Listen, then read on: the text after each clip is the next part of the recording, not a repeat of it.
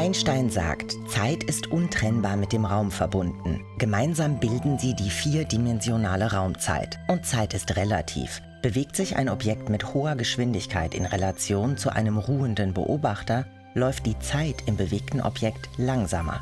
Die sogenannte Zeitdilatation ist zwar auf der Erde verschwindend gering, doch mit Atomuhren deutlich messbar. Noch stärker wäre der Effekt, wenn sich ein Raumschiff mit annähernder Lichtgeschwindigkeit bewegen könnte. Dann stünde die Zeit im Raumschiff beinahe still. Säße ein Astronaut darin, der einen Zwilling auf der Erde hätte, wäre der Raumfahrer nach seiner Rückkehr biologisch jünger als sein Bruder. Er wäre quasi in die Zukunft gereist, aber eben nur in die seines Zwillings. Was für uns nach Science Fiction klingt, ist mathematisch durchaus möglich.